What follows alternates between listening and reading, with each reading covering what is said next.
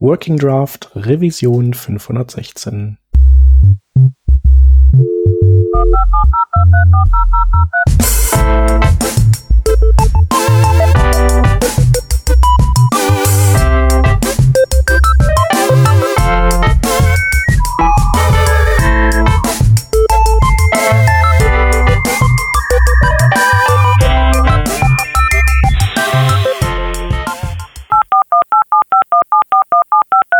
Diese Revision von Working Draft wird euch präsentiert von Hörerinnen und Hörern wie euch. Auf patreon.com slash workingdraft könnt ihr uns ein paar Euro in den Hut werfen. Aus euren Beiträgen und unseren gelegentlichen Werbeeinnahmen bezahlen wir allerlei teure Software-Abos und das Honorar unserer Audioproducerin. Wenn ihr euch auch beteiligen wollt, könnt ihr das unter patreon.com slash workingdraft sehr gerne machen. Wir danken euch tausendfach für die Unterstützung und fürs weitere Zuhören. Wir sind heute zu dritt. Da hätten wir aus dem Team die Vanessa. Hallo. Ich bin der Shep und wir haben wieder einen Gast da. Und zwar den Milan Matul. Hallo Milan. Moin. Du warst schon mal bei uns äh, zu einem ähnlichen Thema. So ist es. Vor so, weiß ich nicht, etwas mehr als einem Jahr, glaube ich, müsste es gewesen sein. Man hört's raus, du wohnst in Hamburg. Sag noch mal ganz kurz, was du machst so in einem Satz. Ja, was mache ich? Also, ähm, also mein offizieller äh, Titel ist Managing Partner bei Factorial. Ähm, wir sind eine kleine, mittlere, feine Digitalagentur in Hamburg und ja, vor Corona, äh, wir haben auch ein Büro in Hamburg, aber da sind sehr wenig Leute drin die letzten anderthalb Jahre und ähm, haben ein Team, was weltweit ver verstreut ist äh, und haben aber trotzdem ganz coolen Zusammenhalt. Und ähm, ich habe das Glück, dass ich äh, neben meiner Tätigkeit als Geschäftsführer noch ungefähr so 20 Prozent meiner Zeit noch entwickeln darf. Ähm, das tue ich in einem Team von uns. Und da setzen wir View und Tailwind ein. Und das ist auch die perfekte Überleitung auf das Thema heute. Das war auch das letzte Mal äh, unser Thema. Und wir haben einfach gesagt, wir revisiten dieses Thema äh, anlässlich des Releases von Tailwind 3 und schauen uns an, was da Neues dazugekommen ist und äh, sprechen auch nochmal so ganz allgemein über, über Tailwind, das Framework.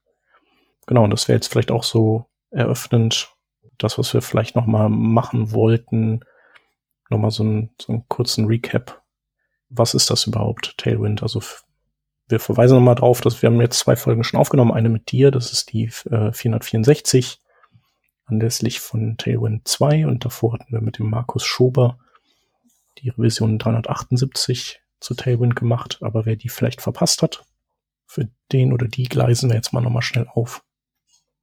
Vielleicht äh, starten wir mal damit, dass Tailwind äh, ein, ein Framework ist, ein, ein CSS-Framework, was so aus dieser Gruppe der Utility-Based äh, Frameworks kommt. Ja, also im Prinzip ähm, äh, so ein bisschen den, den Spieß umdreht, den so äh, Herangehensweisen wie BAM und Co. haben, dass man eben an Elemente nicht äh, eine einzelne Klasse hängt und dann sehr viele Definitionen in unter diesem Selektor dann äh, einknetet in sein CSS, sondern es ist eher andersrum, dass es, dass das CSS aus sehr vielen recht atomaren CSS-Klassen besteht und man einfach sein, sein HTML sozusagen äh, übergießt, sprinkelt mit reichlich äh, CSS-Klassen, um dann eben weiß ich nicht, Abstände zu setzen, Farben, Textgrößen und so weiter. Und Tailwind ähm, macht im Prinzip oder löst auch das Problem der vielleicht unerwünschten Kaskade.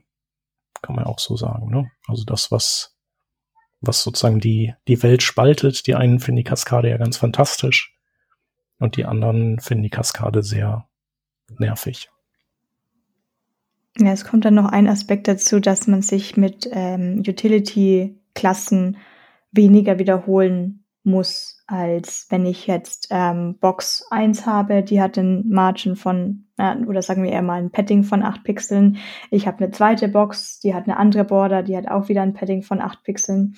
Oder auch ein typisches Konstrukt, was mir jetzt einfällt als Beispiel, wäre ähm, einen Display Flex mit einem Item Center, was ich mich bei ähm, normalem CSS, ich weiß gar nicht, wie normales CSS heißt, das normale CSS, da sehe ich mich, wie ich oft wiederhole, wie ich dann sage, in BEM-Notation Item Block und dann habe ich ein Flex und ich habe ein Item Center und dann habe ich ein anderes und habe wieder ein, äh, eine Flex und ein Center. Und da wiederhole ich mich so oft. Und das fand ich ein bisschen redundant. Das mag ich bei Tailwind zum Beispiel. Dann sage ich immer nur Flex, Item Center, ganz egal, wie jetzt die Box an sich heißt.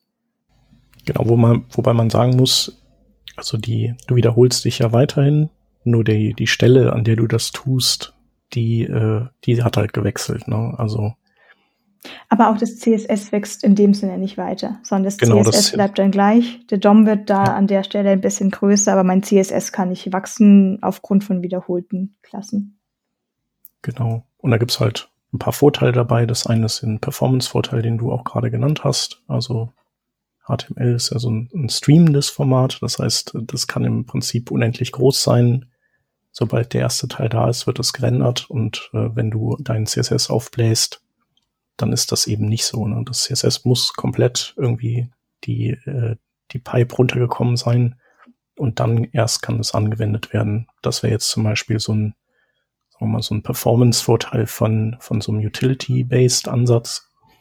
Ähm, und der andere ist vielleicht auch einfach, dass die UX angenehm ist, weil man keinen Context-Switch hat. Also du kannst ja quasi einfach an der Komponente, die du eh entwickelst, kannst du dann einfach deine Klassen draufsetzen und musst nicht irgendwo anders reinspringen und das da dann alles irgendwie einstellen. Ja, also einen Punkt noch zur Kaskade. Tailwind, das Framework an sich hält einen ja nicht davon ab, dass man trotzdem noch Custom CSS schreibt. Das kann man auch benutzen, wenn man jetzt keine Plugins einsetzen möchte für irgendwelche After-Child oder äh, irgendwelche Pseudo-Elemente. Äh, die vielleicht bei Tailwind noch nicht supported wären. Aber man kann ja durchaus seine Custom-Klasse schreiben und dann auch Tailwind-Klassen zum Beispiel mit add apply anhängen und dann kann man auch wieder das CSS nesten, äh, so wie man das gewohnt ist, wenn es an dieser Stelle Sinn macht. Ähm, das hängt dann, das ist dann immer so, äh, depends on the use case. Kann ich jetzt weder empfehlen noch nicht empfehlen. Wir haben es auf jeden Fall definitiv ein paar Mal in der Codebase drinnen, dass wir wieder einen Klassennamen schreiben und Tailwind-Klassen ähm, hinzufügen und das teilweise auch im Zusammenhang mit BEM-Notation. Ja, ja. Also kann ich eigentlich auch nicht mehr so super viel hinzufügen. Ich finde tatsächlich das Quote auf der Homepage, das aktuelle, eigentlich ganz gut von, jetzt muss ich den Namen nicht so butchern, aber von ähm, Sarah Dayon heißt die, glaube ich, glaube ich, ist Französin. Und die sagt halt, dass Tailwind eins der wenigen CSS-Frameworks ist, was halt in großen Teams halt auch mit skaliert. Und das kann ich, also wir sind ein mittelgroßes Team, aber äh, rollen das jetzt so langsam da in die Organisation weiter aus. Ähm, das kann ich zumindest auch bestätigen, weil ich war in der letzten Folge, glaube ich, auch schon Thema, so in meinen BEM-Zeiten, BEM-Projekte werden halt mit der Zeit größer. Ähm, das ist aber ich glaube, das muss man nicht so dogmatisch halt irgendwie sehen. Ich finde auch ein bisschen Duplikation kann man auch äh, aushalten in der Codebase, wenn es äh, dazu ausreicht, ähm, besser verständlich eben zu sein. Äh, und am Ende sind heutzutage Browser ja auch so smart und wie Dinge dann zusammengebundelt werden, dass wahrscheinlich die Hälfte von eh redundant ist oder in der Kompression irgendwie hängt. Ähm, aber diesen Team-Aspekt, den finde ich tatsächlich sehr spannend. Und zu dem Thema UX. Das ist, glaube ich, mehr DX, ne? Also das Schreiben macht quasi Spaß, ja, also für EntwicklerInnen, ähm, oder was heißt macht Spaß, aber man kann zwei Fliegen mit einer Klappe erschlagen, indem man strukturell im Template halt irgendwie seine, sein, sein Markup halt eben baut und dann eben sein Styling da auch gleich mit verhandelt. Ähm, genau. Und ja, und dieses Thema Wiederholungen vorbeugen, das hatten wir, glaube ich, in der letzten Folge auch mal kurz. Da ist es eben relativ wichtig, meines Erachtens, ähm, dass man Tailwind äh, in einem System halt einsetzt, wo man sehr einfach ähm, auf das HTML oder das Templating Zugriff hat und nicht ähm, in einem System gefangen ist, was vielleicht eine eigene Konventionen hat, die ähm, sich vielleicht eher an so einem ähm, an so einem Ressourcen-Ding zum Beispiel anhängen. So, also wenn du so Model View Controller Frameworks irgendwie hast und sowas, dann oder oder bestimmte Redaktionssysteme, äh, die dann an Content-Typen ähm, ihre CSS-Klassen modellieren und sowas, dann kann es tatsächlich ein bisschen umständlich werden, da Tailwind ähm, zum Laufen zu bringen oder so einzusetzen, wie Alan Wheaton in, intended. also mhm. genau. Und aber genau. wenn das der Fall Warum ist, dann so ist, macht das, Spaß, ja. Warum das so ist, das äh, werden wir vielleicht gleich, da kommen wir gleich nochmal drauf, oder? Kann das sein? Bestimmt. Also, ja. Ähm, und Thema Add Apply haben wir ja auch beim letzten Mal drüber gesprochen. Wir haben das auch, aber ich habe mich packt's dann immer so ein bisschen an der ähm, an der Ehre. Ich denke dann immer, dass wir sollten das eigentlich nicht machen. Also für mich ist das immer so ein äh, so ein Red Flag, dass wir eigentlich mhm. jetzt gerade nicht nicht mehr so tailwindy sind, wie wir sein sollten, sondern ja. auf unsere Oldschool äh, zurückgreifen, weil wir es nicht anders können, gerade in dem Moment und das dann auch okay. Ähm, aber ich glaube, viele Sachen, gerade was du eben auch genannt hattest mit After und Before und sowas, also viele Dinge, die vielleicht vorher nicht so mir nichts, dir nichts in Tailwind möglich äh, waren, äh, haben sich jetzt auch nochmal verschoben mit dem Versionssprung von zwei auf drei, über den wir heute sprechen wollen. Ja. das Einzige, was ich oft sehe noch mit dem Add-Apply, wenn das so noch, noch eine Einstiegshürde ist für Umsettler, und gerade, ich glaube auch gerade da in dem Moment noch, wenn man auch vielleicht noch die Tailwind-Klassen auswendig kann, dann sehe ich das eben auch, dann greift man manchmal auf das Add-Apply zurück. Äh, da an der Stelle nur ein Hinweis. Ähm, ich hatte selber noch nie gebraucht, aber ich habe einen Twitter-Thread beobachtet, dass wohl ähm, Developer auch versucht haben, an Tailwind-Klassen noch was ranzuapplyen. Also, dass ich jetzt nicht irgendwie habe Custom CSS, Apply Flex, sondern wirklich so Flex, Apply, noch was anderes dran, also an einer Tailwind-Klasse noch was applied. Und das scheint wohl gar, gar keine gute Idee zu sein, weil irgendwas wird ganz schlimm dupliziert. Ich habe das Problem an sich nicht ganz verstanden. Es war nur ein rotes Flag, nicht versuchen zu machen, funktioniert einfach nicht. Wobei ich finde, das klingt eigentlich so, als sollte man es unbedingt mal versuchen. um alles in Brand zu setzen kurzzeitig. Man darf, was man nicht vergessen darf, ist, dass wenn man zum Beispiel eine Fontgröße setzt und ich sage mein Text XS, da wird nicht einfach nur die Font-Size geändert, es wird auch die Line-Height geändert. Und auch bei Dingen wie Border, das ist ja nicht einfach nur Border, sondern ist ja die Border-Color dabei, die Border-Width, die Border-Style und etc. Und das hat wohl dann auch Nebeneffekte, wenn man da versucht, was zu applyen, weil man wohl irgendwie was sehr viel dupliziert. Ja, genau. Also erstmal versuchen, mit Bordmitteln zu arbeiten und die nicht direkt kaputt zu machen. Und äh, wenn man dann nicht weiter weiß, an die äh, an diesem Podcast beteiligten Menschen einen Tweet schicken zum Beispiel. genau. Ähm, kommen wir mal zu, äh, zu also ähm, zu der Adoption äh, oder dem dem Stand der, der Beliebtheit und des äh, Benutzens, äh, Benutztwerdens von Tailwind. Ähm, es gibt ja diese jährliche State of Umfragen, da gibt es eben den State of CSS. Und äh, da gibt es auch die Framework-Sektion. Und in der aktuellen Ausgabe, die äh, spannt sozusagen den Bogen über die äh, letzten drei dieser, dieser State-Ausgaben, so dass man so ein bisschen vergleichen kann, wie haben sich die Dinge weiterentwickelt. Und wenn man die initiale Ansicht, wenn man da drauf geht, äh, ist auf Satisfaction eingestellt. Die ist äh, immer schon hoch gewesen bei Tailwind und bleibt hoch, offenbar. Aber wenn man auf Usage und Awareness geht, dann sieht man, dass äh, Tailwind schon stark vielleicht explodiert ist so was den Usage und auch die, den Bekanntheitsgrad angeht. Äh, es gilt jetzt eigentlich nur noch Bootstrap zu überholen und alles andere ist schon, äh, liegt schon deutlich dahinter. Wird das jemals schaffen? Ja, ich glaube auch, das ist nicht tot Das ist so, so ein bisschen wie jQuery. So, wenn du Bootstrap hast und es läuft, ja mein Gott, dann lass halt drin. Ja. Ja. Ich glaube, da muss man wahrscheinlich die äh, so Backend-Entwickler, die muss man dann auch noch überzeugen, weil das sind oftmals die, die gerne auch mit Bootstrap arbeiten. Sehr spannend, ob dann ähm, quasi Developer, die nicht primär aus dem, aus dem Frontend-Bereich stammen, vielleicht auch Tailwind dann lieber mögen würden aus diesem typischen, weil da muss man ja die Semantik nicht verstehen.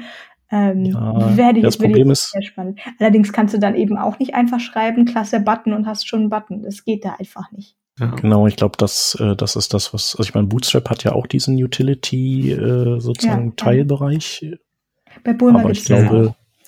Also ich glaube, der, Aus der, der. Use Case von Bootstrap, also man, man kann damit auch anständige Frontends bauen, die User-Facing Mhm. sind, so ist Ja. das nicht. Ne?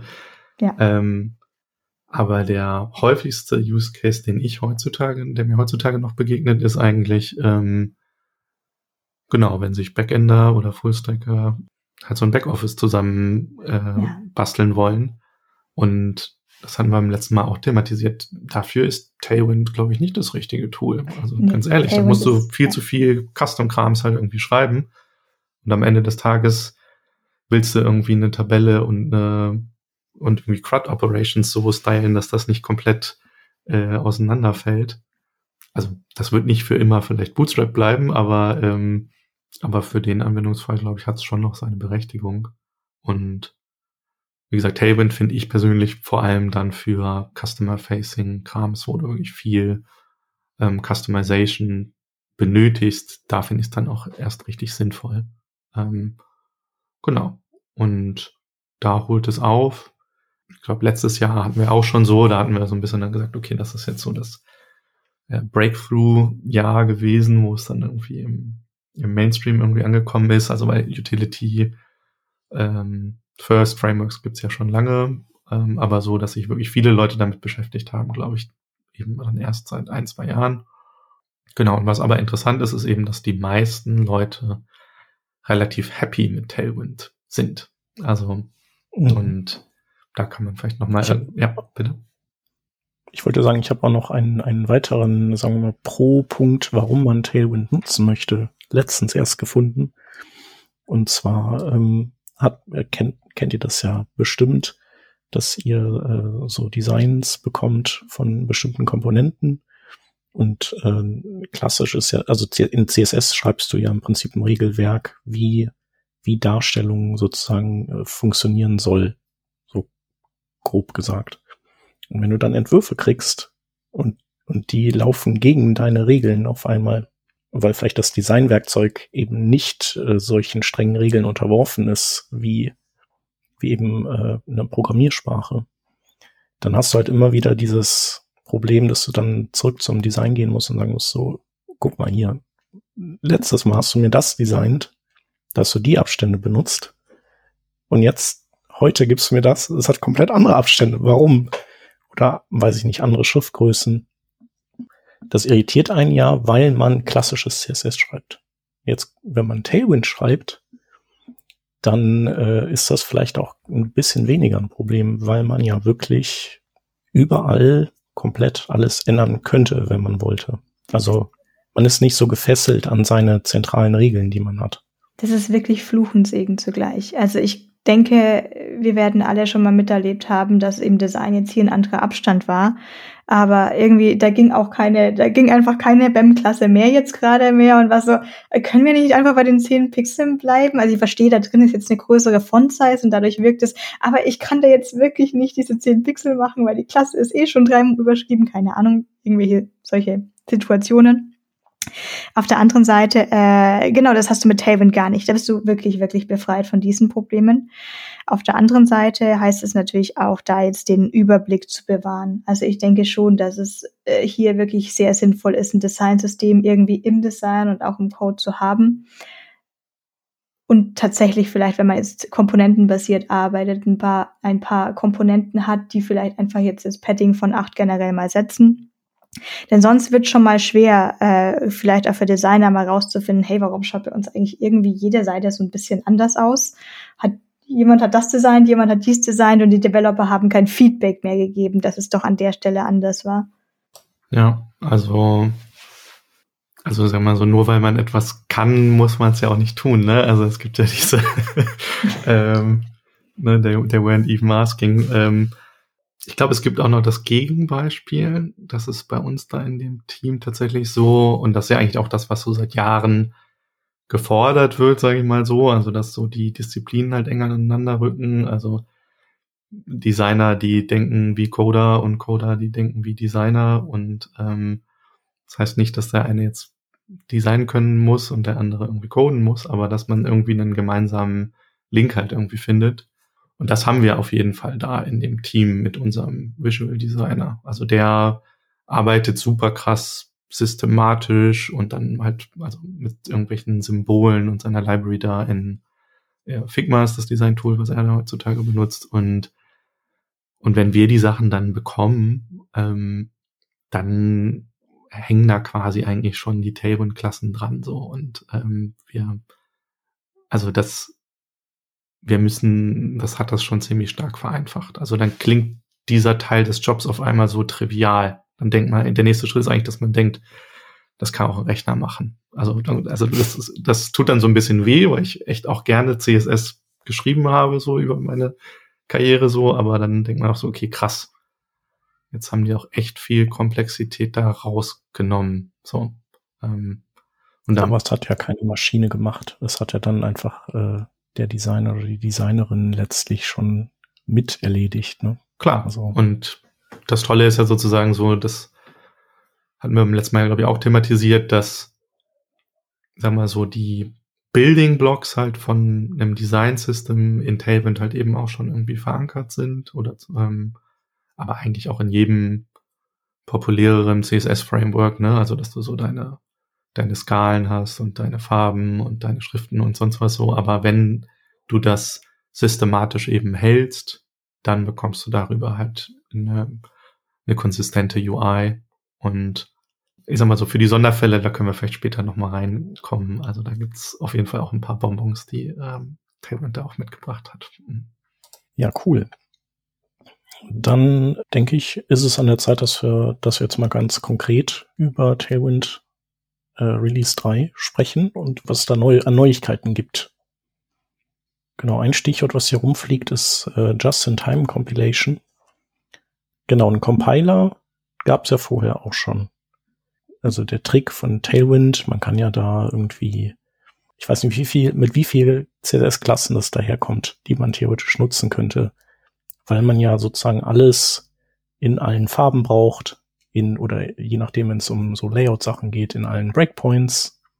Also dadurch ähm, vervielfacht sich das in so verschiedene Dimensionen und, äh, und, und wächst einfach dieser, der Haufen CSS unendlich an und darum ist quasi mit rein designt, dass man zwar mit diesem kompletten CSS-Satz erstmal prototyped oder entwickelt, aber dann hinterher äh, ein Compiler drüber laufen lässt, der dann sozusagen durch die Templates durchgeht und einfach nur nach diesen Tailwind-Klassen äh, sucht und äh, schaut, welche er findet. Und alle, die er nicht findet, die werden eben aus diesem äh, Ursprungsberg an CSS einfach rausgekegelt. Am Ende hat man dann letztlich nur noch sozusagen den, den genutzten Kern übrig und dann landet man auf bei einer Größe, die, die absolut vertretbar ist. Mhm. Ziemlich genau. Also, also der Prozess dahinter, das ist dieses Purge CSS ähm, und das hat im Grunde auch gut funktioniert und funktioniert auch nach wie vor ähm, gut. Ähm, hat aber tatsächlich ein paar Nachteile. Ähm, die einem vielleicht erstmal gar nicht so bewusst sind, weil das Framework quasi ähm, bis dahin so ähm, Trade-offs gemacht hat, äh, um denen entgegenzukommen. Also du hast es eben gerade erzählt, Chip. Ähm, in der Standardkonfiguration ist quasi dieses, ähm, sagen wir mal, Development Bundle halt riesengroß. Und es ist tatsächlich, also ich weiß jetzt nicht die genauen Zeiten, aber sagen wir mal Megabytes, also vier, fünf ist, glaube ich, nicht äh, unrealistisch, dass es das erreicht, easy.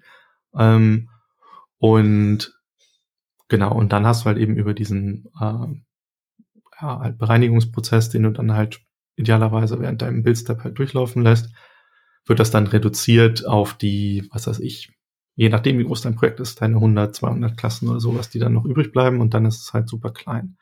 Ähm, das Krasse ist aber dabei, dass das hast du nämlich auch gerade erzählt, ist ja quasi für jeden Krams, also ich habe so, also für jede oder fast jedwede denkbare CSS-Eigenschaft gibt's eigentlich, ist es eigentlich auch möglich, eine Tailwind-Klasse quasi für zu finden.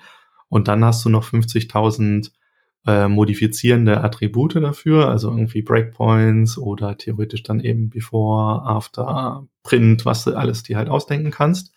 Ähm, und wenn du das dann halt miteinander multiplizierst, dann kommst du halt irgendwann in Regionen, die so groß sind, dass sogar dein Browser Probleme bekommt, das zu handeln. Also ich kenne, ich habe selber nicht ausprobiert, aber tatsächlich, wenn du so ein CSS-File hast, was irgendwie so 15 oder 20 Megabyte groß ist, dann kommst du tatsächlich auch da ins Straucheln in der Verarbeitung einfach von dem CSS, was da abläuft. Ähm, genau. Und dann ist es tatsächlich so, dass ähm, der Prozess, ich persönlich fand ihn vertretbar von der Geschwindigkeit, ähm, aber dass das auch verhältnismäßig rechenintensiv ist, ähm, das quasi dann in deiner Bildpipeline daraus zu ähm, nehmen. Genau. Und ähm, jetzt mit ähm, Tailwind 3, ähm, beziehungsweise es gab es auch schon vorher, ich meine mit Tailwind 2.1 oder so, ähm, haben die ähm, eben, also vorher haben sie quasi experimentiert, da war alles hinter so einem Flag, diese Just-in-Time-Compilation, dreht das ganze Verfahren um. Also wo du quasi vorher äh, ein riesiges Development Bundle hast mit, was weiß ich, 10.000 Klassen und 5 Megabyte und dann dampfst du das zusammen auf deine 10 Kilobyte, hast du jetzt gar nichts mehr und äh, quasi zur Laufzeit analysiert dieser Just-in-Time-Compiler äh, ähm, deine Templates. Also da musst du eben in der Konfiguration die Pfade angeben, in dem der halt eben suchen soll. Und dann stellt er quasi fest, welche Tailwind-Klassen du da drin verwendet hast und kompiliert zur Laufzeit dann ein CSS-Bundle, äh, was genau nur diese Klassen quasi beinhaltet.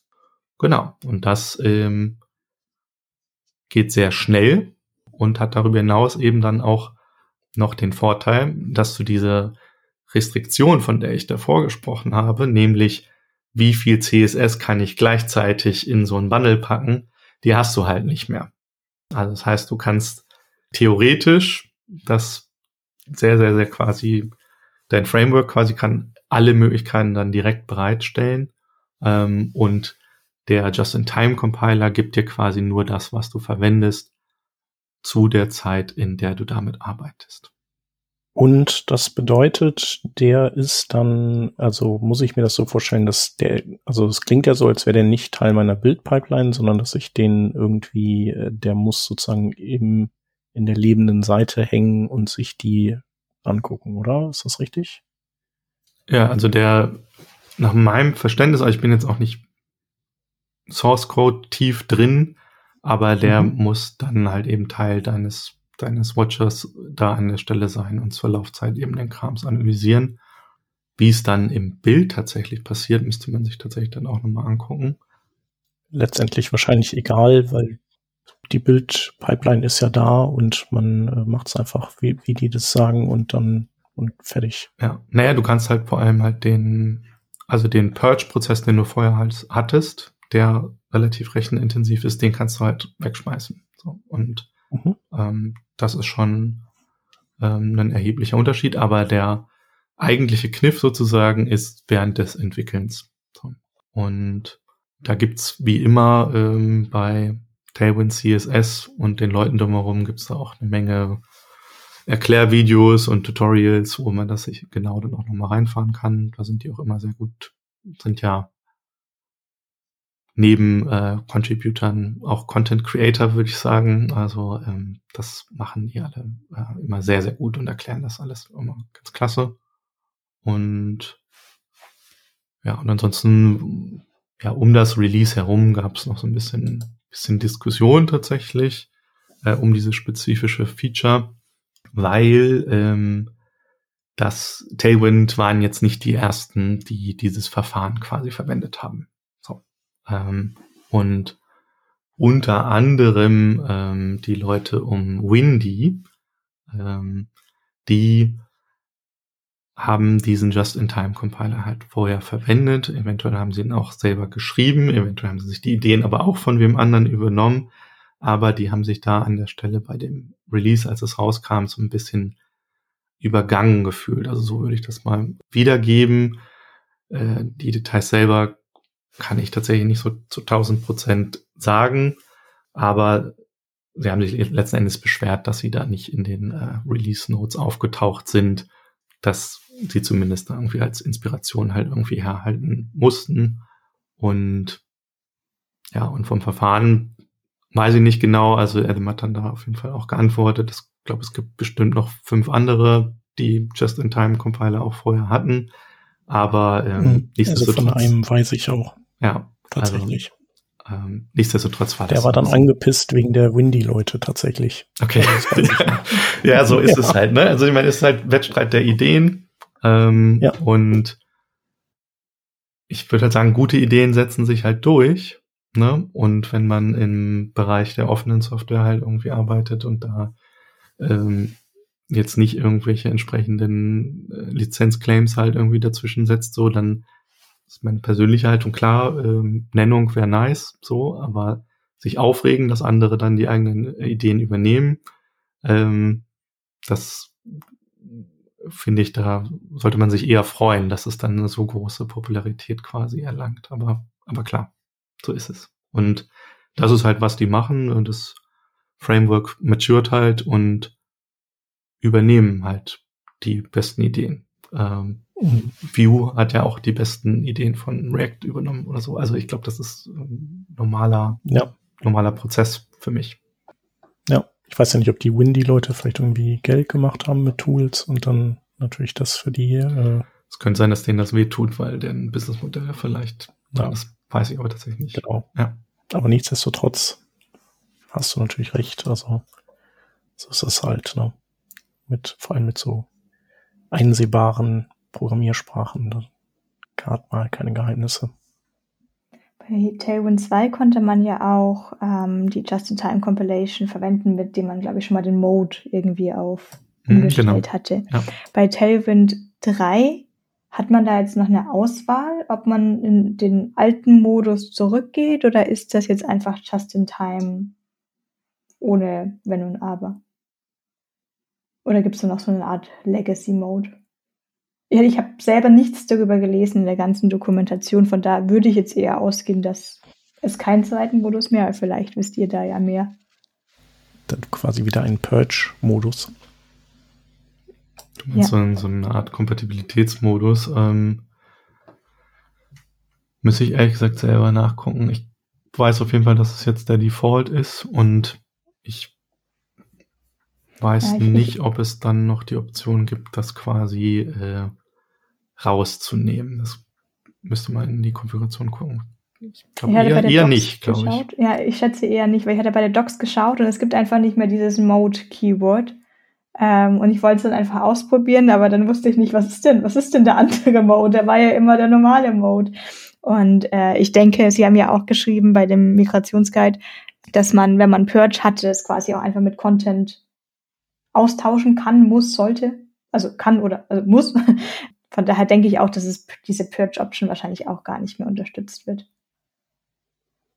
Vielleicht können wir noch mal einen schnellen Bogen zu äh, ein paar Minuten früher schlagen. Wir hatten ja vorhin über auch Content-Management-Systeme gesprochen, die, äh, die da Probleme machen. Und äh, da haben wir gesagt, da kommen wir später drauf. Das äh, wäre jetzt ja quasi der Moment. Äh, ich glaube, das liegt daran, einfach das, äh, also zumindest bei dem Purge-Prozess, bei dem äh, Just-in-Time-Compiler weiß ich nicht genau, ob der das irgendwie lösen kann. Und ich habe vielleicht den Verdacht, ja. Aber bei dem Purgen ist es eben, ist es ja wichtig, dass man irgendeinen Folder hat, wo die ganzen Templates drin liegen, die dann äh, zum Einsatz kommen. in denen dann eben auch alle Klassen drin sind, damit der Purge-Prozess die findet. Und wenn da irgendwelche Dinge sozusagen noch in der Datenbank stecken, die vom CMS ausgeliefert werden, dann findet der Purge-Prozess die natürlich nicht, wenn er sich die Dateien anguckt. Ist, ist das so ungefähr das, was das Problem war? Ja, ne? Unter anderem, also du meinst jetzt so den Dreadful CK Editor oder sowas, der, der dann, Zum Beispiel, der ja. dann, Oder der gute Tiny. ja, der, also auch. welche es alle da eben halt auch gibt. Ähm, Ja. Also, ja, also klar, sagen wir mal so mit dem Klassenfinden, da hast du mit Sicherheit recht. Ich glaube, generell für dieses User-Generated Content, was irgendwie aus einer Datenbank oder aus dem CMS kommt, da haben die schon so ein bisschen Workarounds geschaffen. Wo gibt's noch so extra Module, die dann, also so Typografie-Module und sowas, die dann, sagen wir mal so arbitrary HTML zumindest irgendwie stylen können und das sieht dann auch halbwegs vernünftig aus. Und ich meinte eigentlich eher tatsächlich so, wenn CMS äh, nach so einem bestimmten Ressourcenmodell oder sowas arbeiten und dann irgendwelche ähm, Templating Engines vielleicht auch benutzen, in die du nicht so einfach reinkommst, wo es dann irgendwelche Inheritance Layer halt irgendwie gibt, wo dir letzten Endes eigentlich dein System vorgibt, wie du ähm, dein HTML zu schreiben hast. Ähm, da gibt's durchaus welche. Ähm, und, und wo du dann dich nicht so einfach einklinken kannst. So. Und da wird es wirklich extrem schwer, mit Tailwind da reinzukommen. Und da macht es sehr, sehr, sehr viel mehr Sinn, so einen traditionellen Ansatz zu fahren. Also sei es nun jetzt Okay. BEM oder SAS oder was auch immer so, aber dass du halt eher dahin dann quasi deine Komplexität quasi verlagerst und dann die bestehenden Klassen halt dann irgendwie erweiterst. So. Mhm. Wie gesagt, geht mit Tailwind auch, aber da finde ich, ist es dann, da kannst du dann auch was anderes nehmen. Also, finde ich.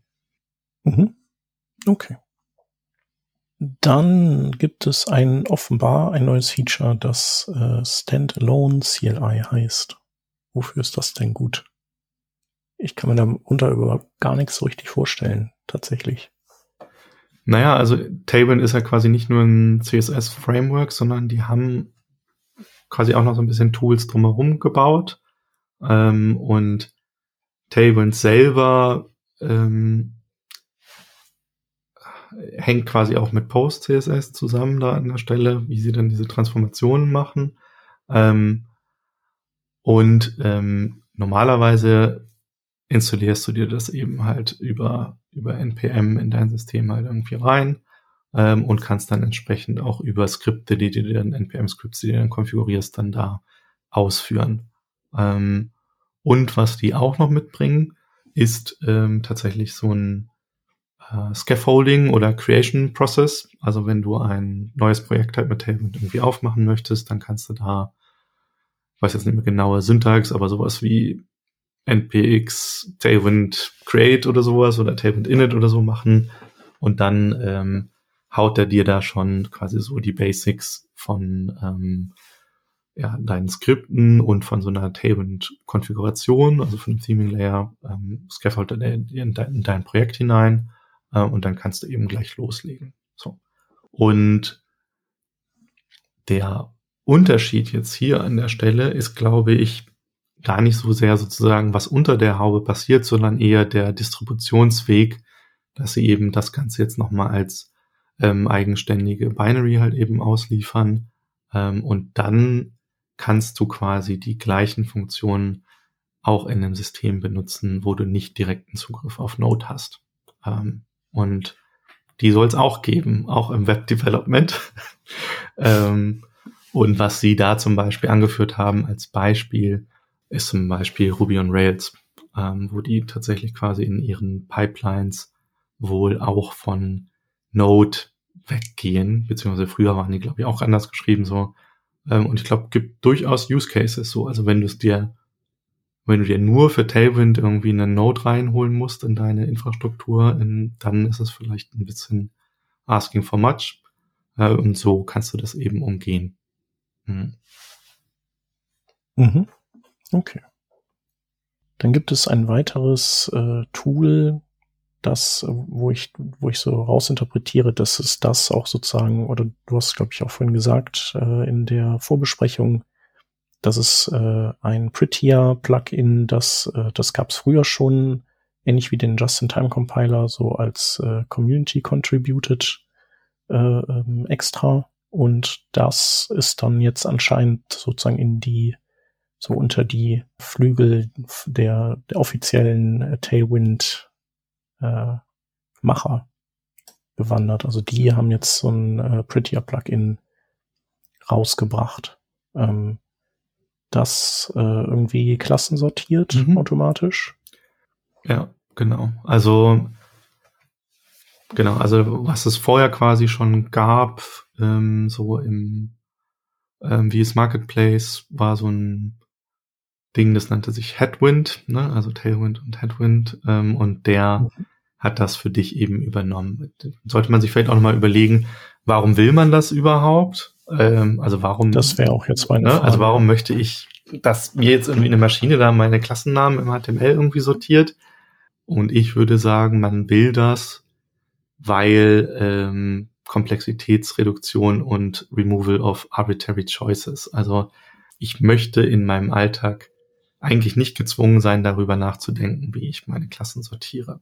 Ähm, ich weiß von mir selber, ich habe früher ganz, also wenn ich jetzt mal zurückspringe, äh, klingt auch so komisch, als ich noch CSS geschrieben habe, aber ähm, also da hatte ich so ein ganz krasses inneres Modell, nach dem, wie ich meine CSS-Properties sortiert habe. Wir hatten das auch in der Anfangszeit von der Firma, hatten wir das auch. Da gab es so ein ganz mhm. elaboriertes äh, Ding, bitte erst Boxmodel und dann irgendwie Farben und dann Schriften und dann, ich weiß schon nicht mehr ganz genau, aber merkst mhm. schon sozusagen. Da bin ich aber bei dir mhm. tatsächlich. Und aber so, Chrome sortiert so. ja alphabetisch. Genau. Und, und dann gibt es ja, ja, ja, geht gar nicht, kann ich verstehen. Alphabetisch sortieren, damit sie im Browser alphabetisch ja. ist. Ja, ja. Ja, ja aber ich stimme dir hier vollkommen zu. Das macht doch keinen Unterschied. ähm, aber das, das, sind da, das sind immer Diskussionspunkte gewesen. Ich merke es jetzt am meisten bei Tailwind. Ähm, so an sich ist mir die Order, versuche ich sie mir recht, also ich, ich habe kein Plugin dafür im VS Code und ich versuche es mir relativ egal sein zu lassen. Ich entdecke mich dann zwar hin und wieder dabei, dass ich am Ende nochmal die, die Fontfarbe doch nach hinten schubse, damit die Margins vorne sind. Aber schwieriger für mich ist, ist, dass wenn ich äh, hier einen Margin setzen muss und dann fällt mir ein, ach nee, ich muss hier noch ein anderes Margin setzen und dann sind die beiden auseinander. Also dann habe ich auch irgendwie ein mentales Problem damit. Oder wenn ich eine Font Color setze, aber im Dark Mode äh, brauche ich eine andere Font Color.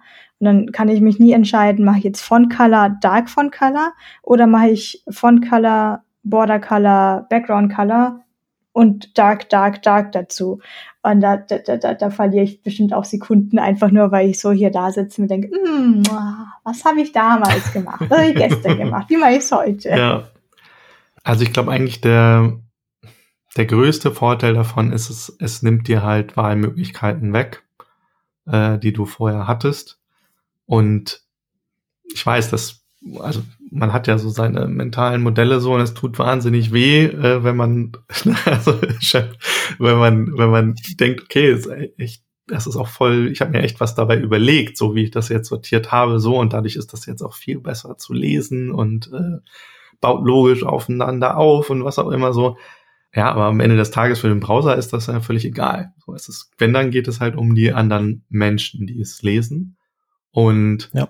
da ist das Schlimme, sage ich mal, dass es in, ne, also wir hatten ja auch am Anfang darüber gesprochen, dass es jetzt in Tailwind, wenn du damit arbeitest, auch durchaus vorkommt, dass irgendeine, irgendein DOM-Element dann 10, 12, 15 Klassen hat oder sowas. Ne? Also weil du halt einfach die ganzen Eigenschaften halt da dran basteln möchtest. Ähm, und wenn du dann noch darüber nachdenken musst, in welcher Reihenfolge du das machst, dann hast du da irgendwie so einen, so einen Haken irgendwie drin, der nervt. Ich habe das am Anfang auch noch gemacht per Hand, aber als ich dann umgestiegen bin, dann war das auf einmal weg, das Problem. So. Und, und wo es dann wirklich meines Erachtens ein wirklich sinnvoll ist, darüber nachzudenken, ist halt, wenn du in Teams arbeitest. Und weil, also erst dann wird es halt relevant.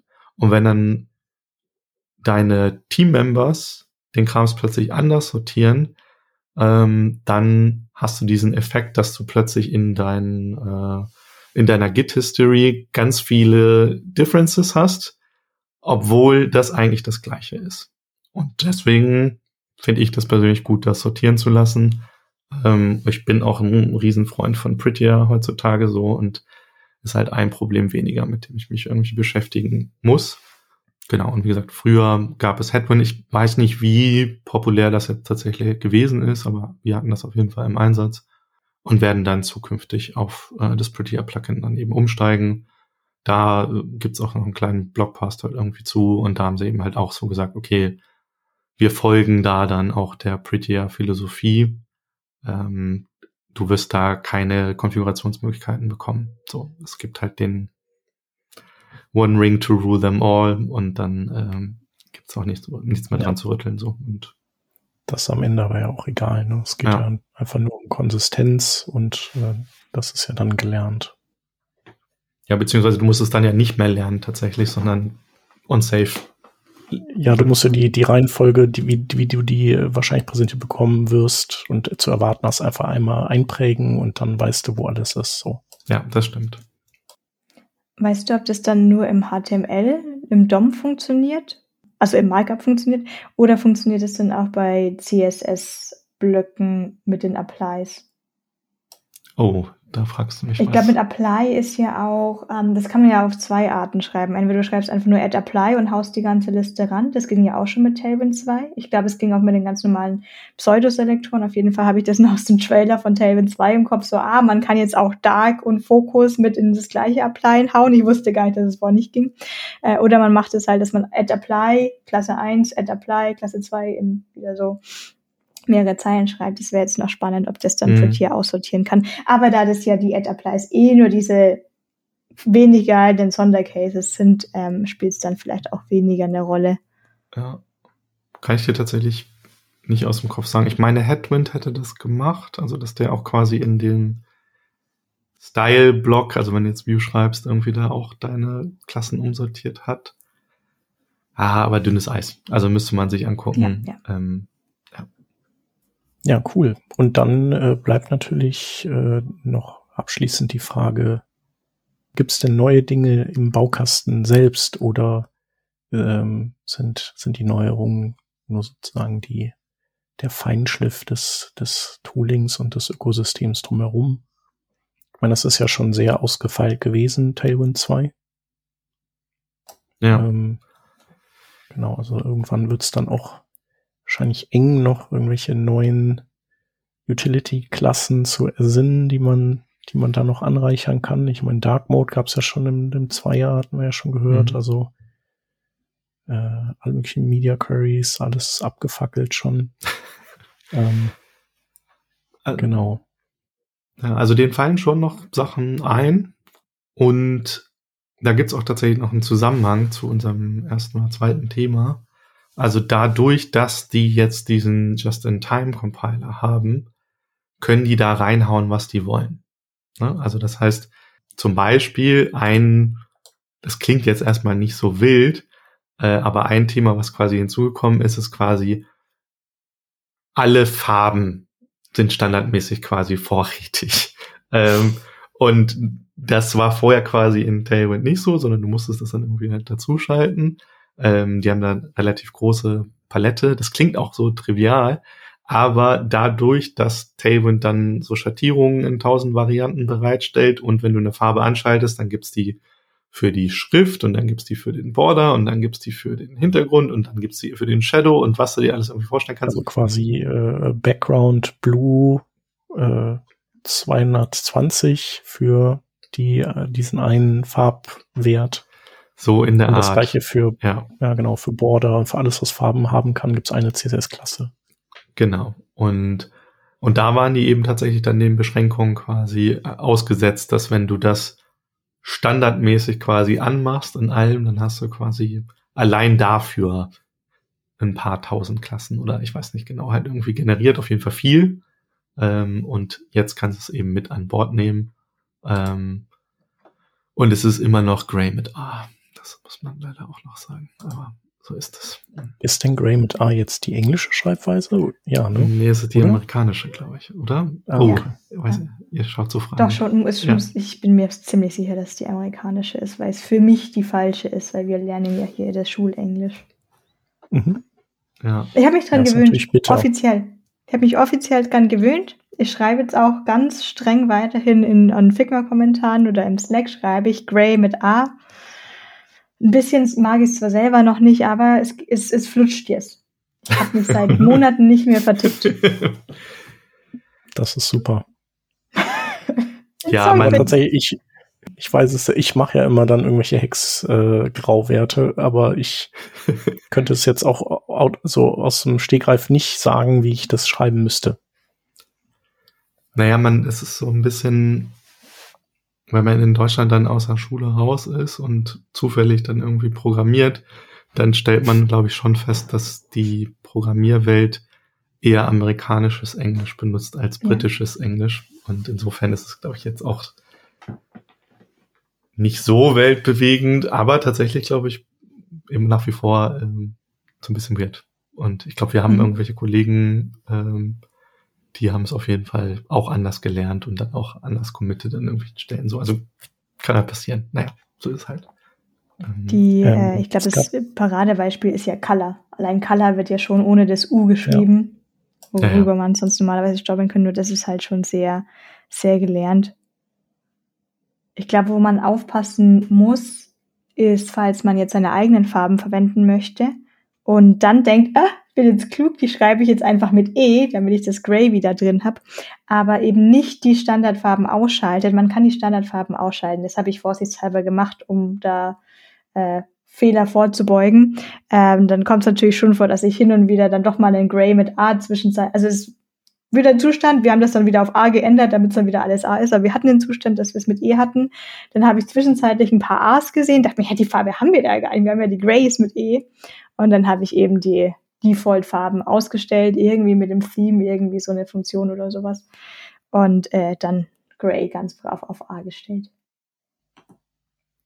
Ich weiß nur, ich hatte irgendwann, äh, bin ich mal auf eine API gestoßen. Die hatte irgendjemand, hatte ein englisches Wort da reingebaut. Ich weiß nicht, ob das Behavior war oder sowas. Und das ist mir dann irgendwie aufgefallen. Ich dachte, ach, das ist ja krass. Und dann äh, dann sind da irgendwelche W3C-Tag-Menschen auch drüber gestolpert und die haben sich mega aufgeregt, weil das auch tatsächlich sozusagen im Rule-Set äh, des W3C drin ist, dass halt US-Englisch genommen werden soll. Mhm. Und dass da irgendeine Arschkrampe irgendeine API jetzt äh, gemacht hat und einfach mal diese Regel überhaupt nicht beachtet hat. Da waren die, da waren die echt richtig aggro dann und haben das dann korrigieren lassen. Ja, wenn, wenn dein Job Standardisierung ist auf internationaler ja. Ebene, dann bist du dann auch sauer. Ja. ja. ja. sonst hast du irgendwann ist ja wieder das, das, was wir auch eben gesagt haben. Ne? Es ist eigentlich egal, Hauptsache Konsistenz. So. Und wir wollen nicht irgendwie, ja. glaube ich, äh, mehr so Sachen haben wie Referrer mit einem R und mit zwei. Mhm, das ja. da reicht uns ein, eine Ausprägung davon. Was mein absolutes Lieblingsding allerdings ist, ist kanadisch, glaube ich. Die haben wohl von der Sprache her, dass sie so ein E hinten an Satz ranfügen. Wie so, ich, als auf Bayerisch würde ich jetzt hinten so ein Gell ranfügen. Und da hatte ich mhm. mal die äh, Variable gelesen, anstelle von is visible, war der Variable Name visible E. das, fand ich, das fand ich so gut. Visible E. ich würde das eigentlich schon fast gern übernehmen. So für alle Boolean-Variablen einfach ein E hinten dran. Äh. Das ist doch super.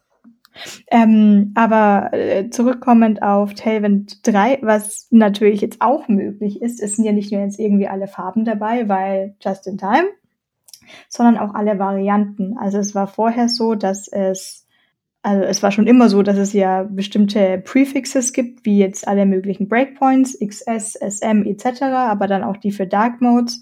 Ach und oh Gott, alle Hover, Focus, es gibt ja relativ viele Prefixe. Und ein paar waren standardmäßig aktiviert, zum statistisch gesehen am häufigsten miteinander verwendet. Aber über die Zeit ist meine Liste an Variants, die ich zusätzlich freischalten musste, doch durchaus gewachsen ähm, dass ich dann irgendwie gesagt habe, nee, ich möchte jetzt dieses Ding, obwohl es ein bisschen Edge Case ist, aber ich möchte jetzt dafür auch responsive aktiviert haben, dass ich bei einem responsive jetzt auch die Font Color verändere oder ähnliche Dinge. Und da mit dem Just in Time kannst du jetzt einfach, wie gesagt, diese ganze Liste wegschmeißen und musst dich nicht mehr wundern, warum deine Klasse einfach nicht funktioniert, bis du drauf kommst, ach so, das gibt's vielleicht gar nicht im responsive Modus. Ja. Also und da kannst du halt die ganze Palette auch noch deiner normalen CSS-Mittel von, ne, also before, also die ganzen Pseudoselektoren irgendwie before, after, mhm. ähm, first, last. Ja, first, last, first of kind, and was auch immer und äh, Zipling geht tatsächlich auch äh, inzwischen über Tailwind. Äh, da habe ich mich tatsächlich geärgert, weil wir irgendwann noch mal so diese, ähm, was haben wir gebaut? So Floating Labels irgendwie vor ein, zwei Jahren halt irgendwie so. Also die Accessibility Menschen müssen wir kurz weghören, die sagen, ja, dass das doof ist, aber ähm, und das ging dann damals mit Tailwind nicht. Das war so ein, so ein Ding, weil du nicht deinen, welchen brauchst du da? Ich kann es nicht aussprechen. Adjacent Sibling Selector oder irgendwie sowas, damit du das nächste Element, was daneben quasi in deinem DOM-Tree käme, selektieren kannst. Und dann haben wir da, mussten wir das irgendwie mit JavaScript machen. Das hat mich echt gewurmt damals. Und das musst du jetzt schon länger nicht mehr mit JavaScript in Tailwind machen. Hättest du nur CSS geschrieben, dann hättest du es äh, nie mit JavaScript machen müssen. Ja, und ansonsten ist, sind schon viele auch coole Sachen dazugekommen. Ich finde, was sich da drin schon zeigt nach wie vor, ist, dass Tailwind ähm, halt ein, ein modernes Framework ist und ein gegenwärtiges. Also die benutzen, ich bin ja immer noch so geprägt aus so einer Zeit, wo man halt immer so viel Rücksicht nehmen musste auf irgendwelche äh, Oldschool-Systeme und kennen noch irgendwelche schrecklichen IE6-Hacks und sowas. Also das ist wirklich lange, lange, lange her. Ähm, und wir leben halt heute echt in anderen Zeiten. Also klar gibt's die Legacy-Systeme auch immer noch so, ähm, aber ähm, nichtsdestotrotz, die ähm, adaptieren da schon auch Sachen, die, ähm, die dann vielleicht bei 90 oder 95 Prozent aller NutzerInnen bei Can I Use halt irgendwie supported sind, aber eben nicht mehr bei 100 oder nicht mehr bei irgendwelchen älteren Systemen mhm. so. Ähm, genau. Und dazu gehören dann jetzt so ein paar Sachen, zum Beispiel Native Form Styling. Das ist so ein, auch so ein klassisches Frontend-Developer-Thema, ne? Also Designer sagt, bitte macht, dass mein Formular ähm, individuell ausschaut. Ich bin mit dem äh, Standard HTML-Rendering nicht glücklich. Ähm, und dann führt man eine Diskussion und sagt, das Standard HTML-Rendering funktioniert ja aber auch ganz gut. Ne? Da sind ja auch Sachen, also auch so Usability und Accessibility mäßig dabei, die eigentlich ganz sinnvoll sind da drin. Die müssen wir dann ja alle nachbauen, aufwendig, ja, aber dann äh, macht trotzdem.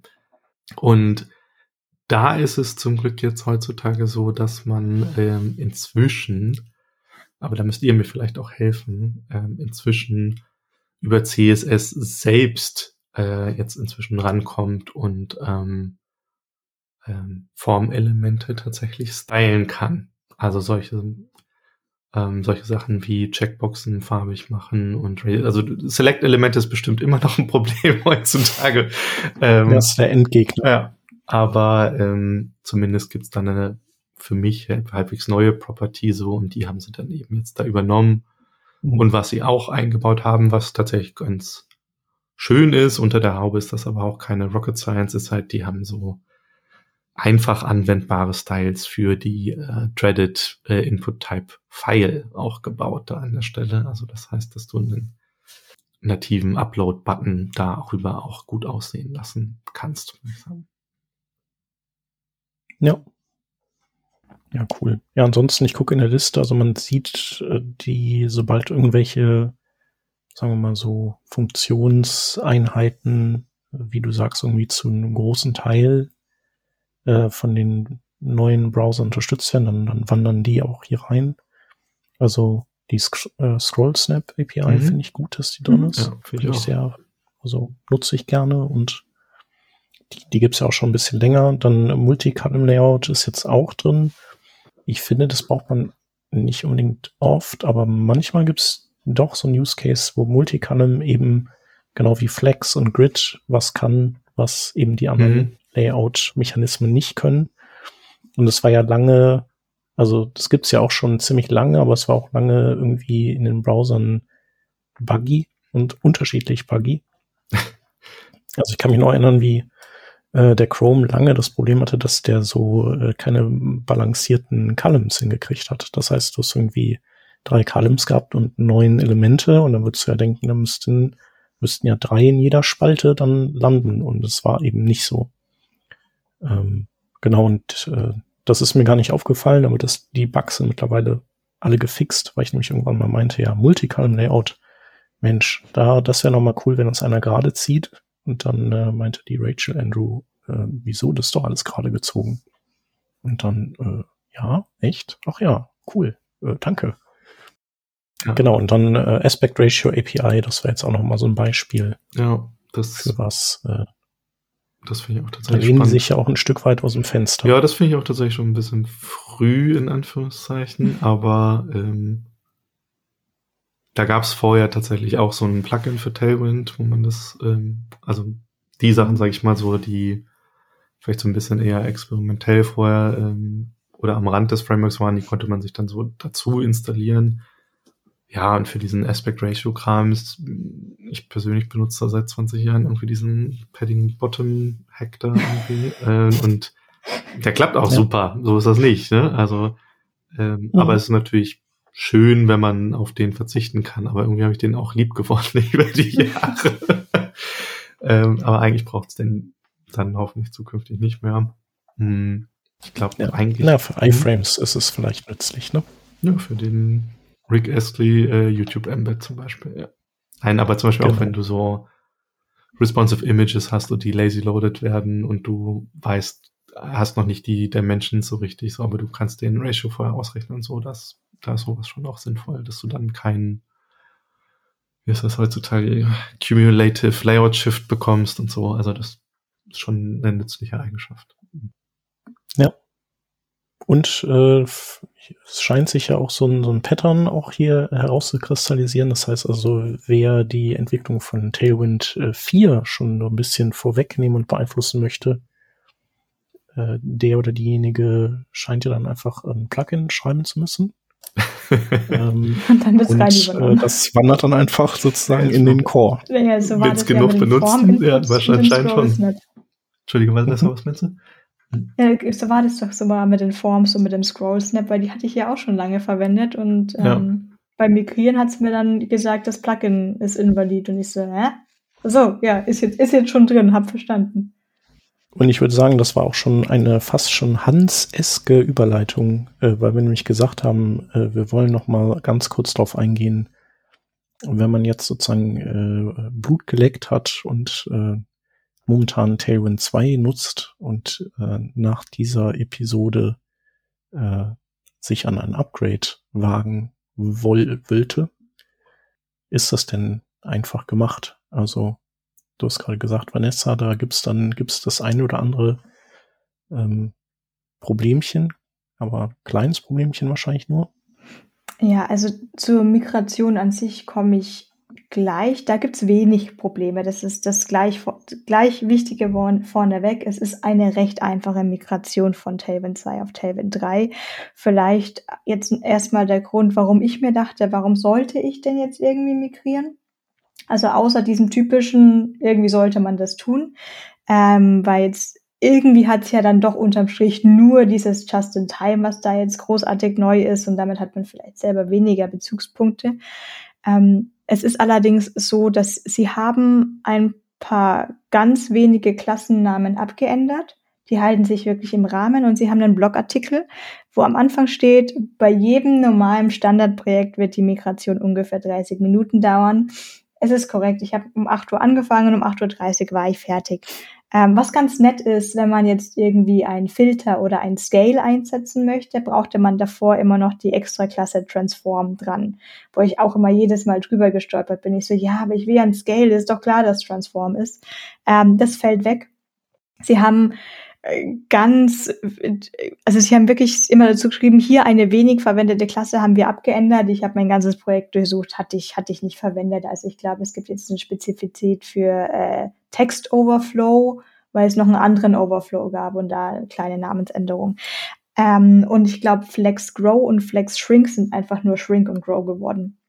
Und das ist jetzt natürlich schon ein Ding, dass man, je früher man da jetzt migriert, desto früher kann man diese halbe Stunde haben und die werden dann eben nicht vielleicht mal zwei Stunden werden oder jetzt schlimmer vielleicht bei sowas wie Tailwind 4, wo es dann zusätzliche Änderungen gibt und man sich eher dann an verschiedenen Blogartikeln langhangeln muss, was man jetzt alles ändern muss, weil es dann vielleicht nicht mehr einfach reicht, nur den Migrier auf Tailwind 4 Guide durchzulesen, sondern man braucht auch den äh, Tailwind Migrationsguide 3 dazu.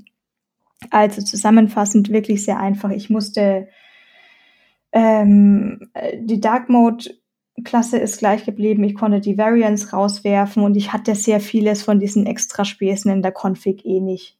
Ähm, also das waren wirklich Edge Cases, die da geändert wurden. Das Einzige, jetzt auf das Problem zu sprechen, das ich beim Migrieren hatte und warum mein Branch leider noch nicht gemerged ist, ist, dass ich kein reines auf Tailwind basierendes Projekt habe. Wir hatten mit Bulma gestartet, ähm, und es sind davon auch noch Traces drin, wobei recht wenig, muss ich schon sagen, es sind recht wenig drin. Allerdings, wir haben auch ein, ganz wenige Third-Party-Libraries, ähm, die auch einen Style mit reinbringen. Und was ich eben gemacht hatte, ist, dass ich nicht in der Tailwind-Config das Purge konfiguriert hatte, sondern ich hatte Purge außerhalb bei der Post-CSS-Config konfiguriert, weil ich wollte ja auch die Bulma-Klassen purgen und ich wollte auch die, die irgendwie so ein Pagination Third Library Plugin haben wir. Und da habe ich auch gesagt, ja, ich brauche halt nur die zwei CSS-Klassen von der Pagination, aber nicht alle. Deswegen möchte ich die ja schon auch rauspurchen. Es sind halt schon ein paar Kilobyte. Und jetzt ist es ja mit Tailwind so, dass ich jetzt den Content setzen muss, damit Tailwind verstehen kann, welche Tailwind-Klassen ich denn verwende. Und die App an sich läuft mit Rails. Wir haben es aber schon getrennt, dass wir einen eigenständigen Frontend-Prozess haben. Den haben wir erstmal auf Webpack umgestellt, nachdem es eben davor auch Webpacker war. Das heißt, wir haben es Gott sei Dank schon im Frontend getrennt und wir könnten jetzt auch auf Vite und etc. umstellen und da, da, da und pipapo. Aber äh, im Moment haben wir eben Webpack am Laufen. Und Webpack generell hat ein Problem, dass es teilweise mit Tailwind Just in Time nicht gut funktioniert, weil Webpack oh Gott, hoffentlich sage ich jetzt kein gefährliches Halbwissen, so einen Glob nicht unter, äh, nicht unterstützt, äh, so ein rekursives Pfad durchsuchen Ding, oh je, oh je, ich sehe schon Grinsen. Ähm, und da kann es eben zu Endlosschleifen Endlosschleifen beim Kompilieren kommen. Und das hatte ich sofort. Und dann weiß, ah yeah, was denn jetzt kaputt? Äh, weiß schon nach einer halben Stunde kompilieren. Ich so, ah, das funktioniert, äh, äh, migrieren, das funktioniert alles super, alles richtig auf der Homepage. Und dann schaue ich mein Terminal an, wie es einfach so, äh, compiled, compiled, compiled, compiled. Ähm, sie haben tatsächlich aber eine Troubleshooting-Section drüber. Also äh, bin ich die Erste, die es passiert ist, ganz gut, wo dann gesteht wird, hey, macht mal wirklich eure Pfade klar, wo Tailwind nachschauen soll, weil es kann schon passieren, dass es irgendwie dass die Datei anschaut und ändert und durch die Änderungen rennt es dann wieder los. Okay, dann habe ich also meine Pfade nochmal ganz genau angegeben, so dass das Bild CSS auch wirklich nicht mehr mitgecontent werden konnte. Und jetzt habe ich es tatsächlich runtergebracht auf zweimal. Ich habe noch nicht herausgefunden, woher das zweite Mal kommt. Ich würde fast schon sagen, good enough. Passt schon. Ähm, es ist aber schon so, dass wenn ich äh, mit Tailwind 2 das wieder anschaue mit meinem normalen Purge, ähm, dass wenn ich jetzt zum Beispiel keine Änderung mache und ich drücke einfach nur Command S, um die Datei nochmal abzuspeichern, dann läuft mir Webpack in, äh, keine Ahnung, neun Sekunden äh, oder überhaupt, oder eine Millisekunde, also wenig, in, ich bin mir nicht mal sicher, ob es in, in, also auf jeden Fall die äh, neue Kompilation in sehr wenig Sekunden durch. Ich glaube, es sind acht bis neun Sekunden. Ähm, sobald ich aber Tailwind 3 aktiviert habe und auch wieder eine leeres, leere Dateispeicher, dann sind da wieder 17 Sekunden oder sowas.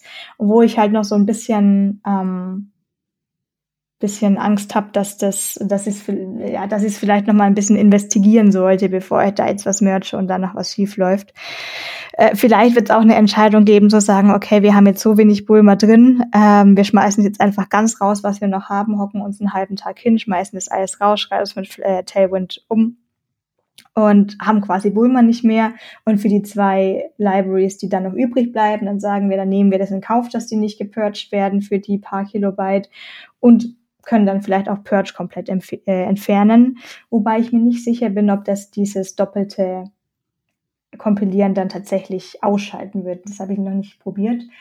Tailwind hat im Endeffekt runtergeschrieben, wenn ihr das mit dem Faden im Content nicht richten könnt, dass das nicht endlos passiert, ähm, benutzt doch zum Beispiel die Tailwind CLI, um stattdessen euer CSS zu bilden und äh, lasst halt Webpack dann das andere Zeug machen, aber wir machen das CSS nach dem Motto. Ich sage ja immer, zweimal bilden hält besser. Deswegen ist das, denke ich, sollte man das auch machen. ja. Also das ist, glaube ich, äh, eine Verbesserung. Genau. Und dann holt ihr euch halt alle die M1 M1 yeah. Max und dann äh, kompiliert das auch wieder schneller. Ja, ich sage, ich habe es ja nicht gemerkt, weil ich habe ja den M1 Mac und da hörst so. du ja keinen Mucks. Ich sag, mein, mein Terminal war minimiert. Ich habe ich überhaupt nicht, ich habe das nicht. Ja, ich muss ja zugeben, ich habe, ich lasse das im Terminal nebenbei laufen. Ich habe nicht das VS Code Terminal. Das bin ich noch ein bisschen oldschool. Und ich habe, ich habe ja nichts gehört. Mein Laptop hat ja keinen Mucks gemacht, bis ich dann zufällig meinen Commit machen wollte und mir dachte, was ist denn da am Terminal los? Das ist komisch, ne? Wenn ich bin auch noch so an die, an, an den Hubschrauber irgendwie gewöhnt, wenn man irgendwie Google Hangout aufgemacht hat oder sowas, aber ähm, ja, schöne neue Welt. Ja, da muss man dann auf den Activity Monitor gucken, ob wirklich was los ist. Aber ähm, ja, aber im Grunde ist dann ja ähm, euer spezifisches Setup quasi da genau. euch in die Quere gekommen. Da hat die ähm, Migration, ich kann es nur mhm. unterstreichen, die Migration war in dieser halben Stunde getan. Ja. Ihr seid halt auch einfach zu viel herummigriert schon in der Vergangenheit. So alt sind wir doch noch gar nicht.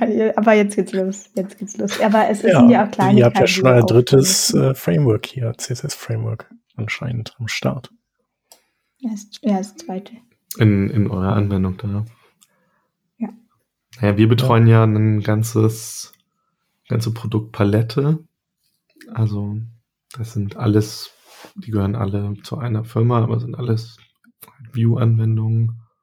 Und die sind so über die Jahre auch gewachsen so. Und ich das habe ich beim letzten Mal auch erwähnt, also die ersten sind damals nicht mit Bulma gebaut, aber tatsächlich mit ähm, so einem Material UI Framework, mit ähm, Viewtify heißt das äh, im, im View-Kontext. Mhm. Und ähm, das ist super, um schnell, schnell was zusammenzubasteln. Aber es ist nicht super, um Custom Frontend halt auszuliefern. Ähm, also, naja, und das in den neueren Applikationen haben wir jetzt halt auch seit längerem verzichten wir da darauf und da ist quasi äh, kein Krams und in, für die Älteren muss man aber dann tatsächlich auch eine Migrationsstrategie finden. Da geht es jetzt nicht darum, wie komme ich von Tailwind 2 auf 3, aber wie kommen quasi die neuen Komponenten, die wir bauen in den weiteren Anwendungen, wie können die alten Anwendungen davon profitieren? Das ist dann so Design Systems, Library, äh, Krams. Da könnte man eine ganz eigene, äh, noch eine neue Folge zu machen. Mhm. So aber auch spannend. Mhm. Aber da bauen wir tatsächlich das äh, Komponentensystem dann mit Tailwind und dann schippen wir das so in die anderen Applikationen rein. Und das ist gut. Cool. Ja, müssen wir mal überlegen, äh, ob wir da vielleicht auch nochmal eine Sendung ansetzen können. Oder wir machen mal einfach einen Twitter-Space, wo das machen, so ein bisschen was Volatileres, wo dann auch, äh, mhm. die man dann hinterher sozusagen für äh, andere Erfahrungsberichte und, und Fragen freigeben kann. Das ist ja das Schöne. Genau, lass uns das auf jeden Fall mal irgendwie weiterdenken. Fände ich nämlich auch echt spannend, da was drüber zu hören. Ja, cool. Ich fand das heute auf jeden Fall mega interessant. Mal sehen, wann ich dazu komme, mir Tailwind 3 tatsächlich selbst mal anzugucken. Ich habe ja schon ein bisschen, wie du ja wahrscheinlich gemerkt hast, seit unserem deinem letzten Besuch schon äh, selber auch mehr mit Tailwind gearbeitet, aber eben jetzt trotzdem ist es, ist es noch nicht wie bei, wie bei euch so äh, das eine Framework, was irgendwie mich in allen Projekten begleitet. Genau. Aber ähm, ja, macht Spaß, ähm, ist wie alles im, im Leben wahrscheinlich, oder es ist nicht so äh, perfekt. Also ich finde so, vielleicht so beim Debugging oder so, da hat man dann vielleicht noch mal so seine, seine Herausforderungen. Ja, jetzt muss sich das alles noch so ein bisschen, ich sag mal, noch wehren sich ja auch viele dagegen äh, und polarisiert das. Aber ich glaube, so langsam ist es, ist es okay, auch für viele Leute. Also sie, die regen sich nicht sofort auf, wenn man das Wort sagt. Ja, also es ist auch voll okay, ähm, sich aufzuregen so und die Welt ist halt ist halt nicht schwarz-weiß so und für manche Sachen nee, genau. geht's halt echt, ist es echt cool und ähm, für manche Sachen eben dann auch nicht so und ich glaube, das ist ich lebe da eigentlich immer eher so das Motto, man mhm. soll es halt selber ausprobieren so und sich seine also sich sollen sich seine Meinung bilden, indem man es selber ausprobiert hat und nicht indem ja. man es äh, irgendwie abstoßend und eklig findet, weil äh, haben wir hier noch nie so gemacht, äh, sieht komisch aus, sondern ähm, genau. Ja, sich darauf genau, ich habe das auch so mhm. gemacht. Ich habe so ein kleines, äh, kleineres Projekt dann einfach genommen und gesagt, so das oder so. Das, das sind ja immer so diese Projekte, wo man einfach mal neue Technologie ausprobieren kann. Und äh, da gehört halt Tailwind dazu. Ähm, ja, und war echt super. Also das musste eben auch schnell hochgezogen werden. Und äh, darum fiel meine Wahl nochmal ganz speziell auf Tailwind. Und äh, die, das Versprechen hat Tailwind auch gehalten. Also das Ding konnte ich wirklich wahnsinnig schnell bauen. Genau, manchmal ist es eben, ist mir das dann auch wichtiger, als wirklich so jeden, jeden Pixel selber setzen zu können. Ähm, wobei du im Prinzip, ich, ich habe auch nichts vermisst, letztendlich. Genau. Cool. Vielen Dank auf jeden Fall, dass du heute wieder da warst. Und äh, ich freue mich schon auf, äh, auf den nächsten Besuch. Äh, aller, aller spätestens zu Tailwind 4, aber wir gucken ja mal, wie wir das andere Thema noch verwursten hier bei uns. Ja, wenn die Hörerinnen und Hörer irgendwie noch äh, Ideen, Gedankengänge, Input oder Fragen haben, gerne eine E-Mail an comments at workingdraft.de schicken oder in unsere Kommentare in äh, workingdraft.de slash 516 oder den Milan oder äh, uns zwei auf Twitter einfach anhauen. Genau. genau. Und dann äh, schaue ich nochmal ganz schnell nach, was wir nächste Woche vorhaben. Da haben wir auf jeden Fall wieder einen Gast und es wird gehen, ah ja, genau. Den Daniel Wensch haben wir da und da beschäftigen wir uns mit einem Content Management System namens Statamic von dem ich noch nie gehört habe. Ist äh, genau. ein sehr guter Anschlusspunkt, weil Spiegel.de benutzt Statamic und Tailwind. Das äh, ist eine der wenigen Sachen, die ich da noch zu beitragen kann.